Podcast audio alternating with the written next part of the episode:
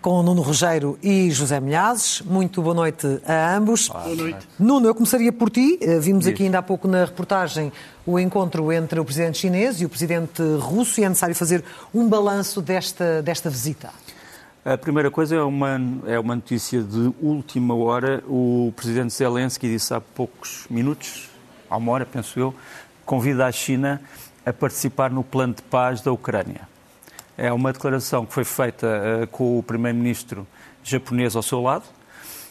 Um, o presidente Zelensky já disse várias vezes que concorda com parte do plano de paz chinês, mas que precisa que a China lhe diga como é que concilia o respeito pela soberania da Ucrânia com a não exigência imediata da retirada russa. Sim. Porque a China tenta quadrar o círculo. E Sim. mesmo na China isso é impossível. Quer dizer, é impossível quadrar o círculo uh, uh, nestas, nestas circunstâncias. E esta visita uh, é uma visita interessante porque, por um lado, parece ser uma visita de grande fraternidade, de grande aumento de relações. Mas a única coisa que a Rússia queria que fosse incluída na, no comunicado final que anuncia a tal aliança estratégica era matérias de defesa. E as matérias de defesa foram as únicas que não foram incluídas, porque a China diz, disse desde logo no princípio que estava disposta a negociar tudo, uh, aeroespacial, uh, economia, semicondutores, ajuda à agricultura, transferências financeiras, mas não a questão da defesa. Outra coisa que também a Rússia gostaria que tivesse acontecido e que não aconteceu foi, seria uma, uma declaração a dizer que a Rússia não era culpada neste conflito e que era culpado neste conflito era o Ocidente. É evidente que a China acha que a Rússia tem razões de intervenção, mas que aquilo que fez contraria a, a Carta das Nações Unidas. Esta história toda começa de uma maneira muito interessante, porque quando o Presidente Xi Jinping chega a Moscou, vamos mostrar aqui o vídeo, ele não é recebido por nenhum dos altos dignatários russos, nem pelo Primeiro-Ministro, nem por um Ministro das Áreas Estratégicas, nem, obviamente, pelo Presidente Putin, é recebido, e isso foi logo alvo de piadas na China, eh, entre as pessoas que se opõem ao Sr. Xi Jinping, que geralmente não estão na China, porque ele é recebido pelo Vice-Primeiro-Ministro russo, que está com o pelouro do desporto, com o pelouro da cultura e com outros pelouros que são geralmente menores. E há um, Isso tem, obviamente, um... uma leitura política também. Não, há um blogger russo que faz uma, um blogger chinês que faz uma, uma leitura humorística que diz, bom, nós sabemos que o Presidente Xi Jinping está com excesso de peso, mas uh, pôr-lhe um Primeiro-Ministro, um Vice-Primeiro-Ministro que é responsável pelo desporto e é, é, é uma provocação, uma pequena provocação. Foi a primeira... Mas falando mais a sério, devemos dizer que o protocolo foi depois cumprido na reunião no Kremlin. Vamos mostrar aqui, tem aquele cerimonial imponente em que o Presidente Putin uh, uh, avança sempre da mesma maneira. Depois temos aquela, aquela parte em que os guardas uh, olham para os convidados e para os dignatários de uma forma extremamente exemplar. Agora, desta conversa toda, não saiu a tal declaração de que se estava à espera. interessa à China eh, não ser inequívoca, portanto, ser ainda equívoca. Interessa neste, à China, tiraste-me as palavras da boca, interessa à China neste momento ser equívoca no sentido de achar que se disser uma coisa a mais ou uma coisa a menos, não servirá como mediadora. Hum.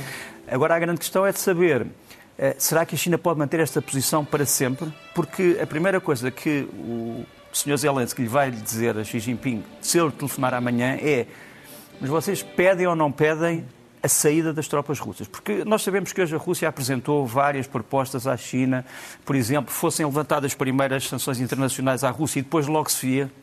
Uhum. Uh, ou, uh, sim senhor, podemos pensar na retirada, mas só se a Ucrânia se comprometer a isto, isto, isto e isto, ou seja, não colocar estas tropas, não colocar determinado tipo de equipamento no seu exército, etc. E tudo isso, obviamente, que são pré-condições que a Ucrânia não pode aceitar porque a Ucrânia, a primeira pré-condição é a saída das tropas russas. Gostava também de dizer que não é por acaso que hoje o primeiro-ministro japonês vai a Kiev ao mesmo tempo que uh, Xi Jinping vai a Moscou. É evidente que o Japão é o grande rival uh, tecnológico, comercial, financeiro uh, da China. E esta mensagem que o primeiro-ministro japonês traz de incremento na ajuda à Ucrânia, de apoio total à Ucrânia do ponto de vista político e em todos os aspectos que se referem à, à reconstrução do país, é uma mensagem extremamente importante. Importante nesta fase. Também é por aqui, por este, por este encontro no Kremlin, tu queres começar uh, hoje, José Milhaços, com uma leitura semelhante ou algo diferente Não. da do Nuno? Eu uh, uh, estou convencido que hoje ficou mais do que evidente que a China anda a tentar vender a mensagem da paz para inglês ver. E eu trouxe um cartaz famoso da época da cooperação entre o camarada Stalin à esquerda e o camarada Mao à direita, e acho que isto representa muito aquilo que aconteceu hoje em Moscou. Nós temos aqui duas coisas muito importantes, que é os acordos assinados são, sem dúvida, extremamente bons para a China. A China vai ter combustíveis e outras matérias-primas a preços uh, uh, muito baixos de saldos. Uh, a China vai ter na Rússia um mercado para onde vai exportar, nomeadamente para setores que foram, cujas empresas ocidentais tiveram que sair da Rússia, ou saíram. Portanto, vai, vai é ganhar posição, a posição que outros deixaram é, para trás. A, a, indústria, a indústria automóvel russa, a, melhor, a indústria automóvel ocidental que estava na Rússia está a ser substituída pela chinesa. Por exemplo, aqui há uma coisa. O assessor de Putin para assuntos internacionais veio dizer que, efetivamente, nas conversações se falou da cooperação militar. E estes programas, se nós olharmos, por exemplo, as investigações, como o Putin disse, nós temos potencial científico e a China tem mão de obra preparada para realizar o nosso potencial científico.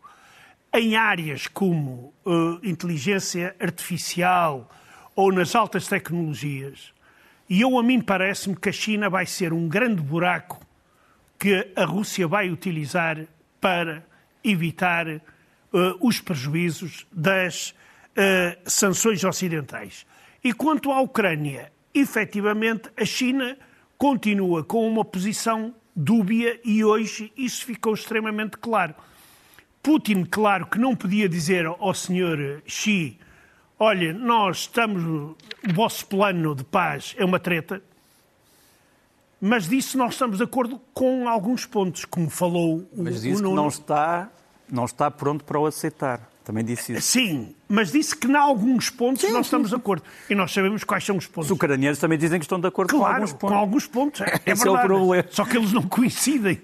Daí que, para a solução do conflito na Ucrânia, eu acho que hoje o que aconteceu em Moscou não irá contribuir para que o problema possa ser, uh, digamos, resolvido nos próximos meses. Mas de alguma forma tu achas que interessa à China que se prolongue este conflito? Até pelos seus interesses estratégicos e económicos na Rússia? Aqui a China tem vários interesses. Claro que a China não está interessada em que a Rússia perca esta guerra e saia, eh, digamos, humilhada. Por um lado, está interessada porque a Rússia está-se a transformar numa colónia chinesa. Eh, por outro lado, não está interessada porque necessita de um aliado forte no confronto que vai ter com os Estados Unidos hum. e, a, e, a, e, a, União Europeia. Claro que uh, a China necessita dos mercados ocidentais. Agora, vamos ver se esses mercados ocidentais e os países ocidentais vão ter capacidade e desejo de enfrentar este tipo de aliança em termos económicos. Deixa-me só, deixa é... só acrescentar uma coisa que eu me esqueci. Eu não, estou de acordo com o Zé Milhaço que eu não estava a discutir se isto seria bom ou mau para a paz da Ucrânia. Acho que não adianta nada. Agora, estou a tentar explicar qual é a posição da China. A posição da China é tentar ficar bem com os dois, saber se isso é possível ou não, por isso é que eu falei da quadratura. Há uma coisa muito interessante. O Sr. Putin, a certa altura, muito nervoso, e baralhando, aliás, os papéis, falou, enquanto se traduzia para o Sr. Xi Jinping com alguma lentidão, dizendo que está contra a escalada da guerra e a tomada de medidas que possam agravar o conflito, incluindo, segundo ele diz, o fornecimento de munições com urânio eh, empobrecido, eh, que foi prometida aos ucranianos pelos britânicos. Sim. Dizendo, isto é, uma, isto é a introdução do nuclear.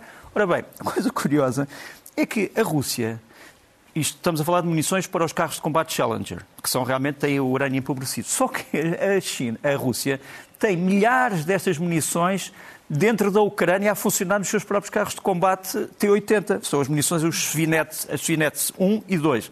Portanto, quer dizer, mesmo nisto, isto foi surpreendente para o Sr. Xi Jinping, que tem o mesmo conhecimento que eu tenho sobre o uso dessas munições pela, pela Rússia. Portanto, nem nesse aspecto das relações públicas uh, favoráveis, uh, a Rússia conseguiu ganhar pontos aqui, sinceramente. Falaste das munições e a União Europeia aprovou, entretanto, um plano para fornecimento de munições à Ucrânia. Qual é o, o, o verdadeiro significado deste plano, nesta fase? O, o, significado é duplo. Por um lado, ajudar a Ucrânia, por outro lado, ajudar a Europa. Quer dizer, a Europa sabe que todos os seus países têm falta de munições. Uh, a Lei de Programação Militar Portuguesa insiste muito, por exemplo, na criação de reservas de guerra praticamente todos os países da Europa ficaram sem reservas críticas de munições depois de as darem à Ucrânia.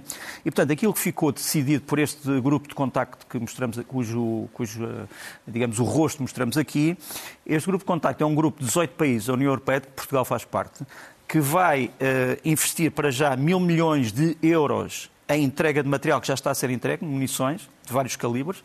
Depois vai haver mais mil milhões que vão ser entregues uh, muito brevemente e depois vai há uma quantia ainda não explicada de produção em série para as próximas décadas. Ou seja, Mas Europa, para já 2 mil milhões estão garantidos. 2 mil milhões garantidos, um já está na Ucrânia, portanto, uns são munições já estão na Ucrânia, outros estão a ser uh, entregues. Uh, isto, como eu te disse, é a tentativa da, da defesa da, da, Europa olhar a sério para a sua defesa, porque sem munições não consegue fazer funcionar nada. E enquanto uh, a Ucrânia vê reforçada a sua capacidade de combate com estas munições, José Milhazes, do lado russo temos soldados a queixarem-se precisamente do oposto, da falta de meios para, para combaterem. Mais uma vez, não é só da falta de meios, a da falta de preparação, a pegarem pessoas não preparadas, a uh, realizarem uh, ações de assalto e sem o apoio de qualquer tipo de artilharia. Ou seja, isto é claramente carne para canhão. E não só. E eles queixam-se, no caso destes militares que vemos aqui no vídeo, que, em termos de armamentos, eles próprios têm dificuldades em ter acesso aos armamentos. E uh, eles dão um exemplo que é nas operações que estão a ser feitas, peço desculpa, em Avdiivka, uh, que é uma zona daquelas que também está quase cercada, mas isto pode levar muito tempo a tomar. Uh, eles queixam-se é que cada destacamento que vai para a frente regressa sem 70% dos soldados. Ou seja, 70% ou são mortos ou são feridos. Uhum. Isto é um número absolutamente abismal para qualquer uh, tipo de Forças Armadas. E, claro, que a resposta dos comandantes é ou vocês vão para a frente, ou então vão para a prisão, ou então vão para as fileiras da Wagner. Escolham. O presidente Putin, que eu me lembro, durante mais de um ano de guerra, ainda não reagiu a nenhuma destes, destes vídeos que são praticamente diários. Eh, isto é diariamente que aparecem até vários vídeos sobre isto. Mas há, como tu vais mostrar também agora, do lado russo, uma aposta em equipamentos considerados inovadores. Que equipamentos são esses? Olha, são umas placas supostamente fabricadas de um metal ultra resistente e um tipo de fundição secreta mas, isto como se costuma dizer, fia-te na virgem e não corras. Então, da parte de trás da placa, nós temos uma oração para os soldados poderem rezar, não sei se pela placa, ou, quer dizer, isto, isto é, é, é cómico isto, quer dizer. E, além disso, a fábrica grava em cada placa esta oração e, antes de irem para a frente, são todos benzidos. Quer dizer, eu ainda não sei, por enquanto, ainda não sabemos qual é o resultado destas placas. Se elas efetivamente fazem milagres ou não. Ou não. Mas quando eu souber, eu vou dizer. Muito bem. Olhamos agora para o, o, terreno de guerra, para o que está a acontecer no, no, na, nas frentes de batalha. Primeira coisa, é uma, uma notícia que estávamos agora aqui a comentar. Uh, Odessa foi atacada há pouco tempo, há poucos minutos, há menos de uma hora, penso eu, uh, por aparentemente mísseis que foram lançados de caças Su-35, Sukhoi, e aparentemente este ataque a Odessa, que é um ataque que não causou vítimas, porque foi, os mísseis foram interceptados, praticamente todos, uh, este ataque terá sido resposta a um ataque de que vamos falar, que vou falar, que é o tal ataque ucraniano com drones de fabrico chinês, os Mujin, os Mujin, que são drones que se podem comprar uh, através de várias formas de internet, e que são, são drones comerciais. Eu posso-te arranjar um, se, se, quiser. E realmente houve um ataque com estes drones, uh, curiosamente feito no dia em que Xi Jinping chega, pode ser uma coincidência, mas no dia em que Xi Jinping chega a Moscou, a Crimeia é atacada com drones de fabrico chinês. Está ali o resto um deles. A zona que foi atacada é Jankoi, aparece-nos ali aquela estrela. Uh, Aparentemente, este ataque a Odessa é uma resposta a este. Porquê? Porque este ataque terá sido especialmente destrutivo. Vamos mostrar aqui onde é que exatamente uh, foram calhar os drones uh, kamikaze. Foi ali naquela zona a vermelho, portanto, temos ali uma zona a vermelho e uma zona a verde. A zona a verde é o aeroporto militar que não foi atingido, ao contrário do que se disse. Há a zona vermelha, que é um, a, a, zona ferroviária, em que temos as grandes estações e onde estão, no fundo, os cruzamentos dos comboios e um, onde estariam comboios cheios de mísseis calibre, que são os tais mísseis cruzeiros que costumam ser usados pela frota do Mar Negro. Portanto, os ucranianos afirmam que destruíram todo o carregamento de calibre. E a verdade é que hoje a frota do Mar Negro já não tem os tais mísseis calibre a bordo dos navios que os costumam transportar. Pode também ser uma coincidência. Mas isto mostra que realmente a Ucrânia tem alguns meios de atacar a Crimeia que não passam por um desembarque. Certo. O desembarque é impossível. A progressão a partir de Kherson é muito difícil, portanto, tem estes meios. Também temos aqui imagens eh, de um vídeo ehm, de ataques com HIMARS, portanto, os, os têm sido usados praticamente todos os dias desde o princípio, desde que começaram a ser fornecidos aos ucranianos, eles têm hoje dezenas deles. Uh, aparentemente gastaram até agora alguns milhares de foguetões de foguetes HIMARS, uh, que aqui são usados uh, no Donbass. Depois temos também uma imagem importante este helicóptero KA-52 é o helicóptero de ataque mais moderno. Nós agora não vamos. Ah, pronto, aqui está. Portanto, temos ali o helicóptero e temos um uh, míssil antiaéreo uh, ucraniano a destruir o helicóptero, o KA-52. Porquê é que isto é importante? Isto passa-se também, aparentemente, perto de Bakhmut a Rússia só tem 66, ou só tinha 66 deste, deste equipamento. Aparentemente já foram abatidos 33, ou seja, 50% dos helicópteros mais modernos de, um, de ataque. Depois temos também imagens de uma progressão de infantaria ucraniana e de blindados. Por acaso são, é a versão uh, neerlandesa dos dos M113 que Portugal forneceu. E aqui tens os blindados uh, a avançarem, depois recuam, são, estão a proteger a infantaria. Isto está a ter-se a passado numa ofensiva bem sucedida dos ucranianos em Bakhmut. Os ucranianos tiveram ofensivas mal sucedidas em Zaporizhia, mas esta aqui foi bem sucedida em Bakhmut. E vamos mostrar muito rapidamente o mapa de Bakhmut, que acho que uh, nos vai aparecer agora. Uh, aqui estão as. Uh, portanto, Bakhmut está ali onde está aquela estrela vermelha. é uma cidade que está em grande parte ocupada já pela Rússia. as tropas russas são aquela mancha cor-de-rosa que vemos ali. As zonas azuis são as zonas onde os ucranianos ainda se defendem e esta estrela vermelha é a maior ofensiva russa neste momento. E a azul temos várias contraofensivas ucranianas que têm sido bem sucedidas nos últimos tempos. Agora vais-me perguntar assim, mas quem é que defende verdadeiramente Bakhmut? São militares importantes na escala de comando ou não da, da Ucrânia? E vamos mostrar as caras desses militares. Uh, primeiro, o responsável maior é o Brigadeiro-General Andriy Andi uh, Renatov, que é um fuzileiro. Uh, ele é, no fundo, o comandante de toda a zona.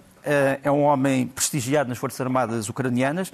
Depois temos o Pavlo Palitsa, também coronel-general, que nos aparece ali no meio das suas forças. Ele é um homem que estava a tirar o curso de Estado-Maior nos Estados Unidos, foi chamado novamente para a frente de combate e ele foi o homem que criou o 5 Regimento Independente de Assalto de Infantaria. Eh, e ele é o homem que está dentro de Bakhmut, propriamente, a coordenar as operações. E há um segundo homem, ainda, que é o Coronel Alexandre Pivnenko, que é o comandante da Guarda Nacional em Bakhmut, que é conhecido por ser um grande maratonista. E toda a gente diz isto é um combate de longa duração, de longa distância. Por fim, foi-nos dito que este homem que nos vai aparecer aqui a seguir, que é o Tenente-General Mikhailo Zabrodsky, que é um dos militares mais ilustres da Ucrânia. Ele tinha saído do serviço militar, tinha se transformado em deputado, foi outra vez chamado para as fileiras. Ele é um paraquedista.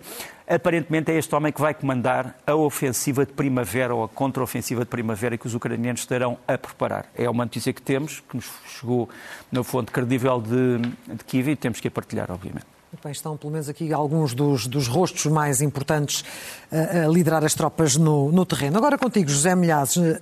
Neste, neste contexto de guerra, eh, o senhor Vladimir Putin, o presidente da Rússia, visitou Mariupol. Pelas imagens que o mundo pôde ver, teve ali uma recepção amigável, eh, simpática, eh, que muitos disseram que era uma encenação.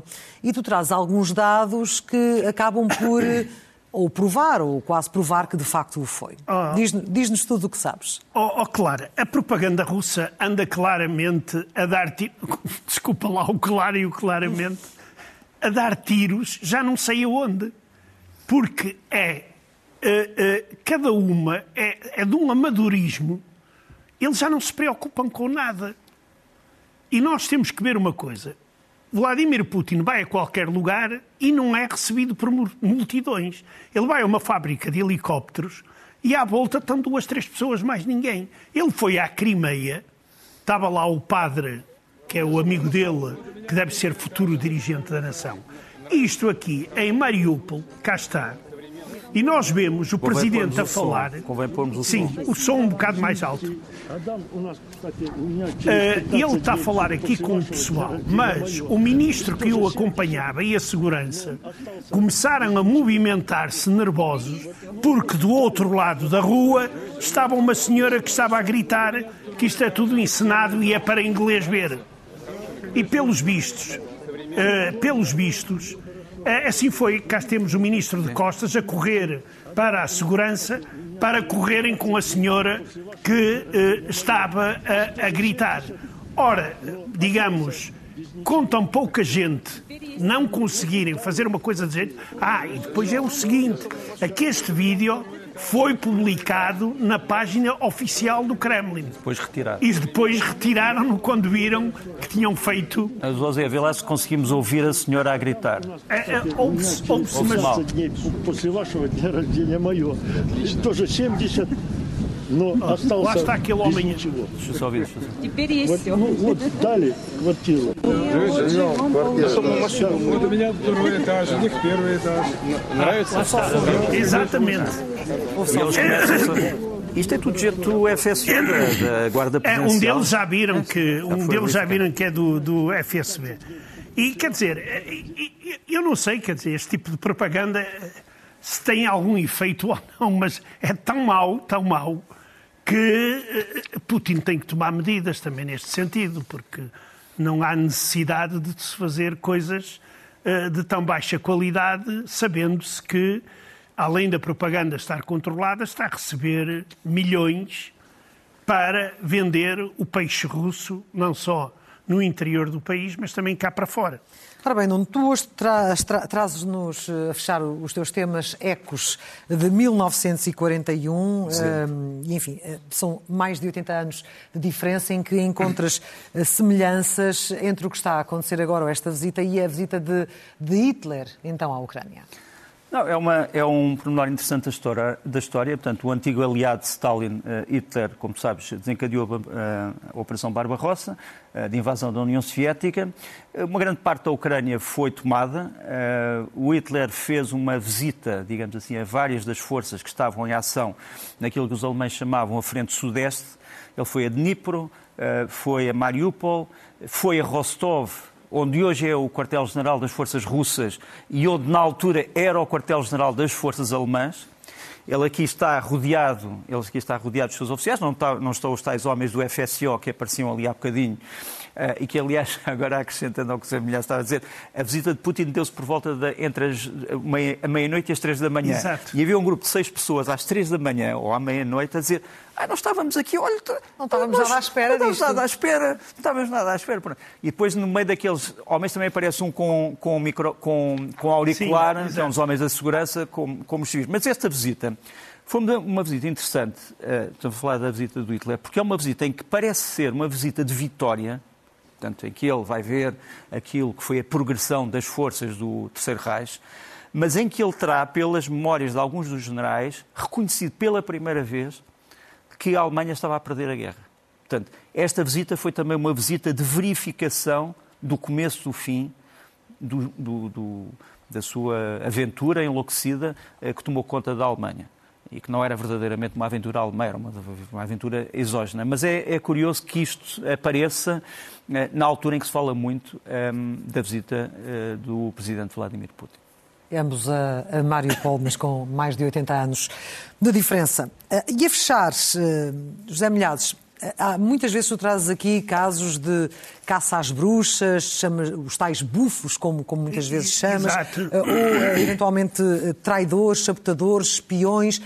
É, um, é, um, é, são, é uma, há uma série de histórias a acontecer assim e tu trazes mais, e, mais uma ou duas hoje e, para, exato. para. Não, é porque isto também é diariamente e em quantidades industriais. Porque Putin, ainda há pouco tempo, quando falava com o, os chefes da polícia, dizia que é preciso estarmos atentos, porque andam para aí os espiões, os agentes estrangeiros, os traidores e pó. E as pessoas, muitos dos russos, levam aquilo a sério. Verdade seja dita, na União Soviética havia uma certa tradição também em bufar. Hum. Ou seja, eh, normalmente quando nós nos reuníamos como estudantes, eh, lá na, na, nas residências estudantis, às vezes nós dizíamos, em tom de gozo, alguém dizia, entre nós está um traidor, como, como disse o Cristo na última ceia. Mas uh, o que é? As pessoas levam isto a sério e então um cidadão de consciência limpa e pura vê que a pessoa que está sentada ao lado dele no banco do metropolitano está a ver fotografias antipatrióticas e não espera mais nada. Sai do, sai do comboio, polícia, apanharam e o senhor das fotografias do telemóvel apanhou 14 dias de prisão e ainda pode ser julgado por descrédito. Só que acontecem as uh, idiotices que nós vamos ver aqui nesta fotografia, que é isto aqui é uma garrafa de conhaque uh, arménio, bastante caro e bastante bom, diga-se passagem, e três homens estavam à noite num parque infantil a beber a garrafa de, de conhaque. E então um vizinho foi dizer à polícia que estavam ali três perigosas pessoas com uma pistola automática na mão. E claro que a polícia veio, imediatamente, apareceu, eh, constatou que eles estavam num lugar proibido a beber em público, que na Rússia é, é, é. Mas não é só isso. A polícia depois levou o que restava da garrafa de conhaque. Apreendeu. É, exato, mas ah, deve, a ser, arma. deve ser para fazer o teste, esta... a ver se o conhaque é bom ou se não é falso, esta... ou está envenenado ou não. Mas isto... Foi confiscada. É, exato. Mas este, este, clima de paranoia teve há, há, poucos dias um outro incidente. Há um automóvel com, com cinco jovens que é referenciado como sendo um grupo terrorista exato. de ucranianos que se tinha infiltrado no território russo foi procurado por toda a parte. Foram publicadas as fotografias dos, dos jovens, dizer que estavam altamente armados, que eram perigosíssimos. Depois acabou por se descobrir que tinha sido uma denúncia caluniosa de um outro jovem que, por e simplesmente, se queria vingar de um deles. Uh, isto tem a ver com o clima de suspeição permanente neste momento se vende na Rússia. Quer dizer, o, infelizmente, cada russo olha para o lado como, não como um, um, amigo, mas como um inimigo e olha para o céu para saber se vem mais um drone. E isto é um Estado que, psicologicamente, enfraquece muito um Estado. Uh, enfraquece, enfraquece, muito uma, uma nação e enfraquece, sobretudo, uma sociedade que não sente neste momento qual é a missão a cumprir na Ucrânia. É isto também, esta leitura que tu fazes. E, exato, claro. Há uma tradição no tempo do stalinismo e, e, em geral, no tempo da União Soviética, era de bom tom bufar. Uh, uh, dos anticomunistas e daqueles... Eu recordo que também dentro do PCP era uma tradição também que nós lá tínhamos, que do bufavam... Tempo ditaduras, não é? é exato, bufavam ao, ao respectivo controleiro se nós às vezes dizíamos alguma coisa que não estava de acordo com a linha do partido. E o grande problema é quando as coisas não estão de acordo, mas nós não sabemos bem porquê. Porque às vezes as coisas não são de acordo porque há uma lista. Coisas pois. não se podem dizer. Mas o problema é quando Uh, tudo depende da interpretação de uma determinada pessoa. Quer dizer, alia-se não só o, o, a ditadura ou a tirania, mas também a discricionariedade. Claro. Quer dizer, é assim, o que é a doutrina do partido? É aquilo que eu disser. Pois. Não, mas e depois tens, tens a velha máxima soviética nunca te deves desviar da linha do partido, deves sempre desviar-te com a linha do partido. Ah. Isso é fundamental. Ficamos com essa velha máxima no fecho desta Guerra Fria que regressa na próxima sexta-feira. Nuno, Zé, muito obrigada. Até à próxima. Muito boa noite.